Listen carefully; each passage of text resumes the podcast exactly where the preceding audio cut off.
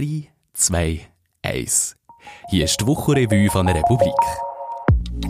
Es ist die 20. Ausgabe und hier in einer experimentellen Fassung auf Dialekt. Mein Name ist Patrick Fenetz und ich begleite auch durch diese Ausgabe. Salut zusammen. Der Begriff K-Pop gibt in der Republiksuche zwei Resultate zurück. Eins ist ein Newsletter, das andere ein Beitrag von Ronja Beck. Sie erklärt, warum wir uns das nicht mehr länger erlauben können, keine Ahnung von K-Pop zu haben. Das hat sich zum Beispiel auch eben bei der Trump-Rally gezeigt in Tulsa, wo Tickets gekauft worden sind von K-Pop-Fans und TikTok-User und der Trump dann von einer fast leeren Halle gestanden ist, weil die Leute natürlich nicht auftaucht sind. Doch wir fangen mit einem ganz anderen Thema. Nach etlichem Hin und Her hat Brigitte Hürlimann die Möglichkeit bekommen, Brian im Gefängnis zu besuchen. In den Medien hat man über den Jugendstraftäter unter dem Namen Carlos berichtet. Sie verfolgt seinen Fall schon lange, hat mit ihm aber noch nie reden Ihm geht's nicht gut. Und es geht mir immer schlechter. Das ist überhaupt nicht erstaunlich. Also der Mensch, der ist jetzt 24 Jahre alt. Der befindet sich seit vier Jahren nonstop im Gefängnis und seit bald zwei Jahren in einer absolut ungewöhnlichen strengen Isolation. Der Brian verbringt 23 Stunden pro Tag allein in einer kleinen Zelle. Wenn er Glück hat, und das geht auch nicht immer, darf er einmal am Tag für eine Stunde in den Hof spazieren, an der Hand und Fies gefesselt. Samstag, Sonntag gibt es überhaupt keinen Hofgang. Also Samstag, Sonntag sitzt er 48 Stunden allein in seiner Zelle und, und darf nicht raus, was gegen jede, also jegliche menschenrechtliche Regeln verstoßt und einfach wirklich absolut unhaltbar ist. Der Justizvollzug sagt, der Insasse, also der Brian, sei dermaßen hochgefährlich, dass keine andere Behandlung möglich sei. Man müsse die mitgefangenen Mitarbeiterinnen, ja sogar die Psycher vor ihm schützen. Wir haben keine andere Wahl. Meine Interpretation ist, dass der, dass der junge Mann eigentlich nur noch eine Überlebensstrategie sieht und das ist das Aufbäumen und sich wehren gegen die Haftbedingungen. Er hat wie kein anderes Instrument mehr. Er tut aufbegehren und er beschimpft, das ist ja so, also wenn es ihm nicht gut geht, beschimpft er seine Aufseher, rührt mit Zeug um, er spuckt auch, das ist unangenehm, aber ich habe ganz stark den Eindruck, das, hat, das ist seine einzige Reaktionsmöglichkeit auf die unglaubliche Extremsituation, die er seit zwei Jahren muss aushalten muss. Die Zukunft sieht für Brian nicht gut aus. Er wartet auf einen neuen Prozess, wo die jüngsten Anschuldigungen vor dem Obergericht nochmal überprüft kommen.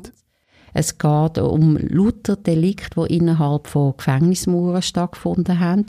Und das Bezirksgericht Dielsdorf hat ihn wegen diesen Delikt zu vier Jahren und neun Monaten Freiheitsstrafe verurteilt. Plus zu einer sogenannten stationären Massnahme. Das ist nichts anderes als eine kleine Verwahrung, wie sie Open-End ausgesprochen werden kann. Und der Brian wehrt sich mit Hand und Füßen gegen das Urteil und hat das jetzt vor die zweite Instanz gezogen. Der Brian ist in einer Situation, die Brigitte Hürlimann nicht nur als Journalistin betroffen macht, wie sie sagt. Sondern wo, wo, wo mir wirklich auch als Mensch. Und ich mache mir ernsthaft Sorgen um, um den jungen Mann. Also, wie lange das noch aushaltet, ähm, ob er das überlebt und wer das nicht endlich mal irgendjemandem gelingt, die Negativspirale zu brechen. Also ich bin sehr erstaunt, muss ich sagen, über die Hilflosigkeit vom Strafvollzug. Das hat mir ein bisschen die Augen geöffnet und es ist für mich auch jetzt ein Anlass zu überlegen, also sind die Gefängnisstrafen, ist das wirklich das Geld vom Ei? Also müssen wir uns da nicht ein bisschen grundsätzlich einmal überlegen, gibt es nicht andere Möglichkeiten, die zu bestrafen? Der ganze ausführliche Beitrag gibt es in der Republik-App oder unter republik.ch Wochenrevue.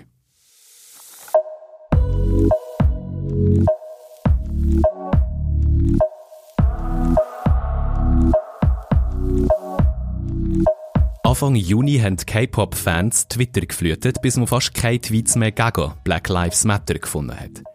Nur kurz darauf haben K-Pop-Fans eine Wahlkampfveranstaltung von Donald Trump sabotiert. K-Pop-Fans haben in weniger als einem Tag 1 Million Dollar für die Black Lives Matter-Bewegung gesammelt. K-Pop? Tronja Beck hilft mir nach.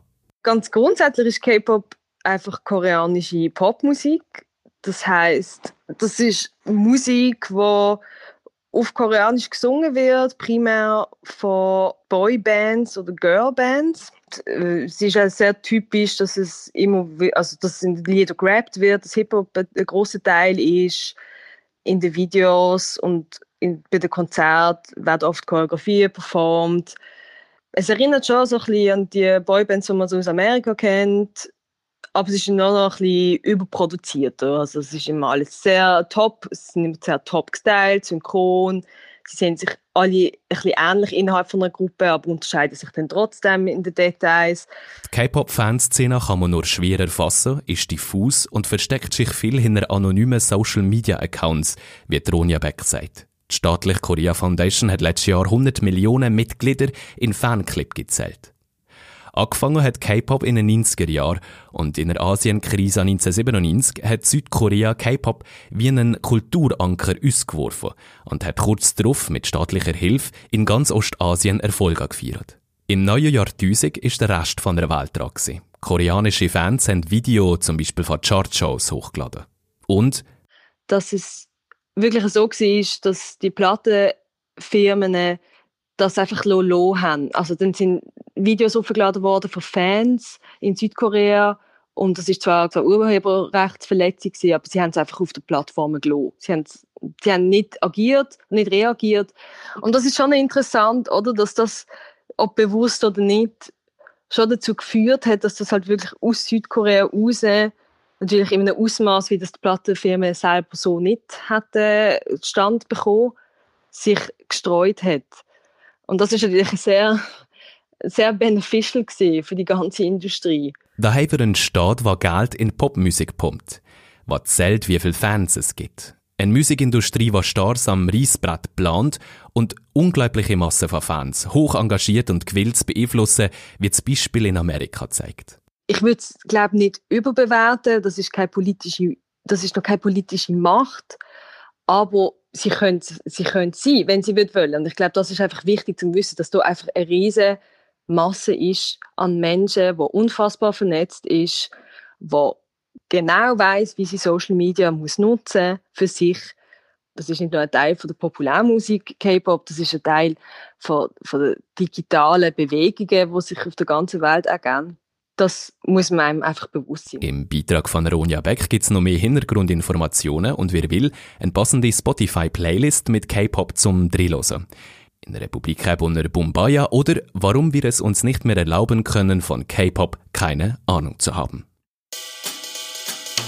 Und hier, was euch noch interessieren Debatte. Die Covid-Fallzahlen steigen wieder an. Verspielen wir gerade, was wir erreicht haben?